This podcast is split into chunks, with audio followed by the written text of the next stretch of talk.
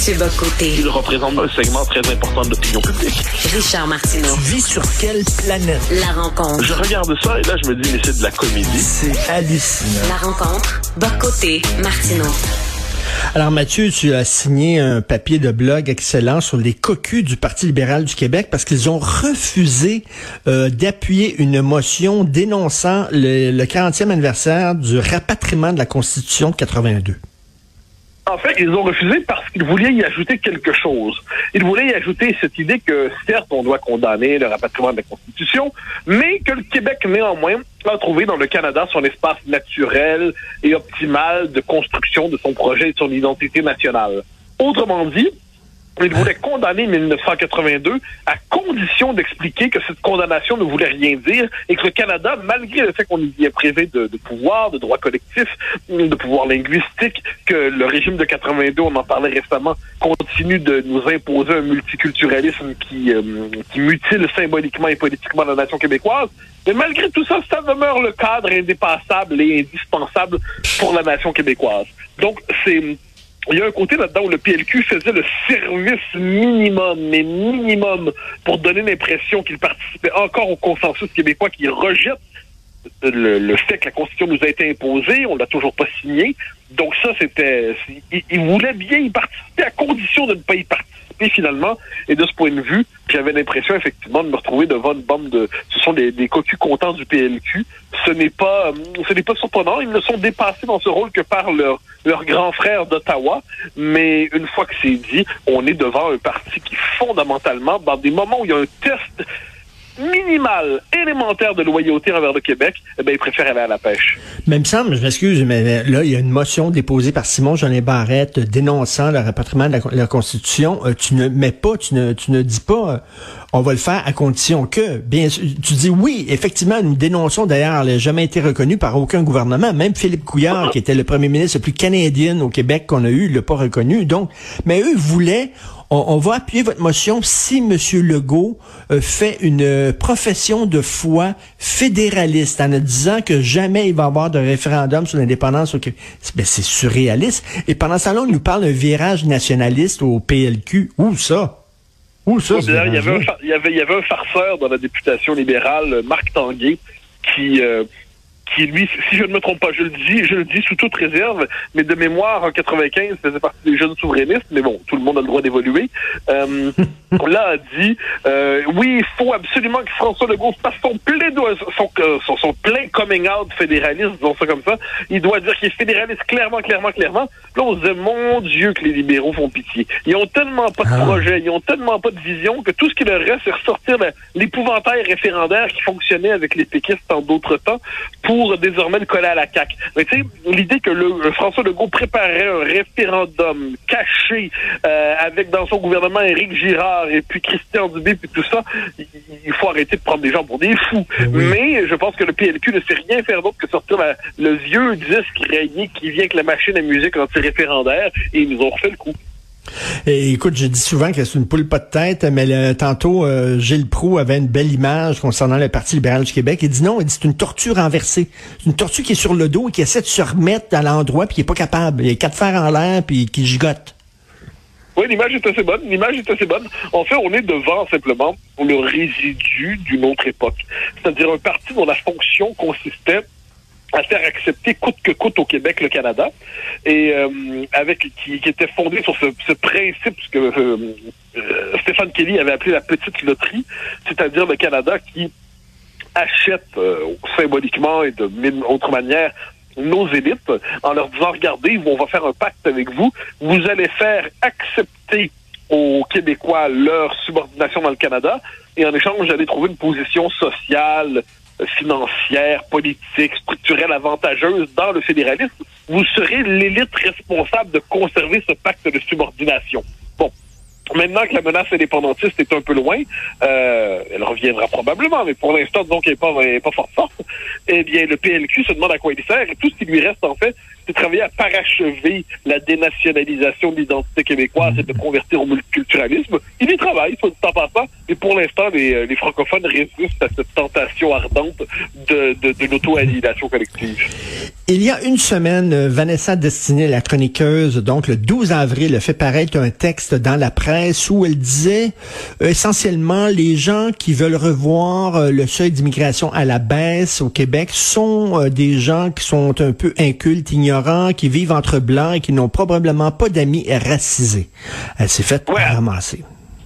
Ah non, mais c'est un texte fascinant parce que c'est un texte, globalement, il nous disait que les les, les, personnes blanches, comme on dit désormais dans ce vocabulaire racialiste, hein, le vocabulaire des obsédés de la race, les personnes blanches, fondamentalement, n'auraient pas de légitimité à se prononcer sur la question de l'immigration. D'ailleurs, elle nous expliquait qu'il n'y avait pas de problème d'intégration. Elle nous expliquait que tout se passait bien pour le meilleur des mondes. Elle nous expliquait que le français était beaucoup moins euh, fragilisé qu'on ne le croit. Mais il y avait surtout cette idée que l'opinion des gens sur la question de l'immigration euh, dépend de leur couleur de peau. Donc, si vous avez, euh, si vous êtes trop pâle, disons ça comme ça, ben, votre point de vue est illégitime parce que vous appartenez, euh, vous appartiendriez, dis-je, à une forme de majorité structurellement dominante. Et là, quand on dit oui, mais ce qu'on appelle la majorité historique francophone à l'échelle nord-américaine et à l'échelle canadienne, c'est une minorité culturelle fragile dont l'existence ben est, euh, est, remise en question à chaque génération. Euh, eh ben non, parce que quand on pense à la couleur de la peau avant de penser à tout le reste, eh bien, euh, on en vient à délégitimer le point de vue d'une personne selon sa couleur de peau. Je me demande comment on pourrait nommer ce point de vue qui consiste à dire qu'une personne, parce que sa couleur de peau n'est pas la bonne, n'a pas le droit de se prononcer. Il doit avoir un mot pour ça. Il me vient pas à l'esprit, mais il doit commencer par R. alors, alors, ce qui est fascinant, c'est que donc elle représente euh, Vanessa Destinée avec ce texte, mais qui n'est pas le seul, on en a fait d'autres. Euh, elle représente en fait euh, cette nouvelle euh, génération euh, qui, est très multiculturaliste, qui est vraiment très woke. Et quoi qu'on en dise, le wokisme existe et elle en est une représentante ardente, talentueuse même, mais c'est d'un d'un wokisme radical, de multiculturalisme radical, d'une hostilité à cette idée de base comme quoi la, le, Québec porte une histoire qui doit se poursuivre, tout ça. Mais de l'autre côté, et je tenais à le dire aujourd'hui, ce qui est intéressant, c'est de voir qu'il y a une autre intelligentsia, une mm. autre nouvelle génération intellectuelle qui apparaît, et je voulais en parler un peu. Alors, je note que Étienne Alexandre Beauregard, pour qui j'ai la plus grande estime, dont on a déjà parlé du livre à ton émission, euh, son livre, Le schisme identitaire, a répondu, dans la presse d'ailleurs, au texte de Vanessa Destinée. Mais il y a un autre euh, jeune intellectuel qui émerge en ce moment et qu'il vaut la peine de mentionner, qui est tout à fait remarquable, d'autant qu'il vient de publier son premier livre il y a quelques semaines, il y a deux, trois semaines. Euh, le, il s'agit d'Alexis Tétrault, donc qui vient de publier au, euh, chez VLB le livre La nation qui n'allait pas de soi. Et ce qui est intéressant, livre d'Alexis Tétrault. C'est un livre qui dit un instant, les Québécois ont toujours su, jusqu'à tout récemment, qu'ils étaient une nation fragile, qui peut disparaître, et c'est en luttant contre la possibilité de cette disparition qu'ils étaient capables justement de mener leur bataille collective et de, de se maintenir au fil des décennies et des siècles. Et la thèse défendue par Alexis Tétrault, c'est que les Québécois aujourd'hui oublient en quelque sorte qu'ils sont fragiles collectivement. La Révolution tranquille leur a donné l'illusion de la sécurité, de la mmh, pérennité mmh. culturelle, leur a donné l'impression que c'était fini, c'est réglé, c'est bon, on est là, on est là pour durer. C'était trop avec une finesse d'analyse remarquable, une intelligence, une érudition et ça vaut la peine de le dire, une plume magnifique, une plume d'écrivain, une plume d'écrivain habité par son sujet. Eh bien, il s'empare de cette question et il, cherche à voir comment, au fil de notre histoire, on a pensé notre fragilité collective et comment on a perdu le fil de notre fragilité collective. Et il vaut la peine de placer ces deux figures de manière contrastée. Donc, la nouvelle intelligentsia euh, multiculturaliste célébrée par les médias comme la presse ou comme euh, euh, euh, dans les médias l'émission de, de Marie-Louise Arsenault, donc Vanessa Destinée, et ceux qui se réclament de ce discours, qui est le discours mainstream aujourd'hui à Radio-Canada, un discours mainstream à la presse, hein, qui présente le français comme une langue coloniale dont le statut doit être critiqué, et de l'autre côté, une intelligentsia, une jeune génération intellectuelle qui émerge, donc Étienne Alexandre Beauregard, euh, Alexis Tétrault, euh, David Santarossa, qui, qui est souvent dans la presse, soit du temps passant, euh, on pourrait mentionner aussi Philippe Lorange, Pierre Berthelot, euh, et j'oublie, j'oublie des noms au moment où je t'ai mentionné. C'est une nouvelle génération intellectuelle qui, elle, reprend la question nationale, se la réapproprie, retrouve sa dimension existentielle, et de ce point de vue, le livre d'Alexis Tétrault doit être lu, La nation qui n'allait pas de soi, parce que ça permet de retrouver cette évidence oublier, le Québec est une petite nation fragile qui ne peut survivre et s'épanouir qu'en étant consciente de sa réalité. Écoute, euh, c'est bien que tu dises ça parce que bon, j'ai eu une discussion euh, hors micro euh, l'autre jour. On s'écrivait avec Joseph Facal, puis je disais, je disais, tu sais, les jeunes sont très woke. Il dit non, c'est Richard, non.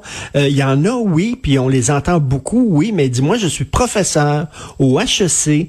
mes étudiants sont des jeunes et je peux te dire qu'il y a beaucoup, beaucoup de jeunes qui ne se reconnaissent pas dans le wokisme et qui se reconnaissent dans le projet national. Il dit, il y en a beaucoup plus qu'on pense, mais on les entend pas. Et là, tu es en train de nous dire qu'on va les entendre de plus en plus, enfin. Ben, exactement. Parce qu'il y en a qui sont, donc, ce sont des jeunes. Pas tout le monde dans la vie est un intellectuel, puis heureusement, sinon le monde s'effondrerait au bout de quelques heures.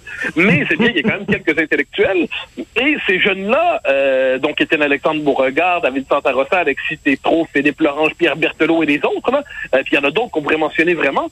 Eh bien, ces jeunes-là, ils sont dans la vingtaine. On n'est pas devant, tu sais, moi, je commence à être dans la catégorie des gens qui sont plus jeunes. Moi, je suis encore jeune, c'est différent. Tu sais, quand t'es encore jeune, c'est juste mhm. l'étape de pas encore vieux. Donc, c'est, euh, donc, et, et, là, il y a une nouvelle banque qui arrive et qui arrive au moment de son premier livre. Du premier livre, et le premier livre, c'est essentiel, puis notre dans l'histoire intellectuelle québécoise, le premier livre, c'est souvent un livre sur la condition québécoise. Chacun s'inscrit dans l'espace public en cherchant à comprendre le propre de la condition québécoise. Qu'est-ce qu'on est comme peuple? Où en sommes-nous rendus comme peuple? Quels sont les défis qui sont les nôtres aujourd'hui collectivement? Mais je pense qu'aujourd'hui, la redécouverte de notre fragilité, c'est la redécouverte fait que le Québec doit être un combat pour se maintenir. Ça, c'est la thèse de Tétrault. Le fait, que les nationalistes, autrefois, maîtrisaient le discours public avec la, la Révolution tranquille, aujourd'hui, sont dans une situation, on pourrait dire, de, hum, ils sont dans l'opposition médiatiquement, intellectuellement, sur le plan universitaire. C'est la thèse de de Étienne Alexandre Beauregard, qui nous dit qu'on peut mener la bataille politiquement pour réaffirmer le primat du national dans l'espace public. Euh, certains jeunes comme Philippe Lorange, qu'on dit souvent, qui lui ne tolère aucune espèce de ce discours euh, progressiste gluant qui cherche à tout prix à nous, je dirais, à nous noyer dans l'espèce de pseudo-inclusion idéologique qui, dans les faits, est fondée sur la négation de la nation tous ces gens-là qui mènent un travail euh, remarquable, Santa Rossa qui remarque, qui, travaille avec une forme de, de, précision stylistique, une forme de grand calme intellectuel. C'est pas un exalté, mais c'est un esprit précis, documenté. Mais tous ces gens-là, en ce moment, qu'est-ce qu'ils font émerger? Ils font revivre la pensée nationaliste, ils font revivre la pensée nationale, ils l'inscrivent dans les nouvelles générations. Je trouve que leur travail est absolument essentiel. Et, tu sais que souvent, les phénomènes socioculturels sautent une génération. C'est-à-dire que, euh, le, entre autres, le projet national et tout ça, ça a beaucoup touché les gens de 60 ans, beaucoup moins les gens de 35 ans, qui est peut-être la, génération de Vanessa Destinée, mais qui va soudainement toucher les gens de 20 ans. C'est comme sauter une génération.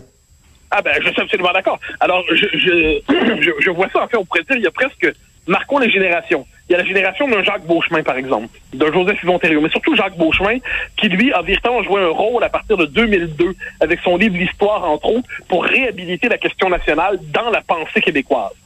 J'arrive donc avec d'autres, avec beaucoup d'autres, Frédéric Lacroix, Guillaume Marois, euh, Charles-Philippe Courtois, Benoît Dubreuil, on pourrait en mentionner d'autres, mais on a 20 ans de moins. Et là, on arrive dans, on est dans la quarantaine, puis on a repris cette question-là. On est la dernière génération à avoir été socialisée dans la question nationale. C'est-à-dire, moi, le, premier grand événement politique de ma vie, c'est le référendum de 95. C'est le cas pour nous tous.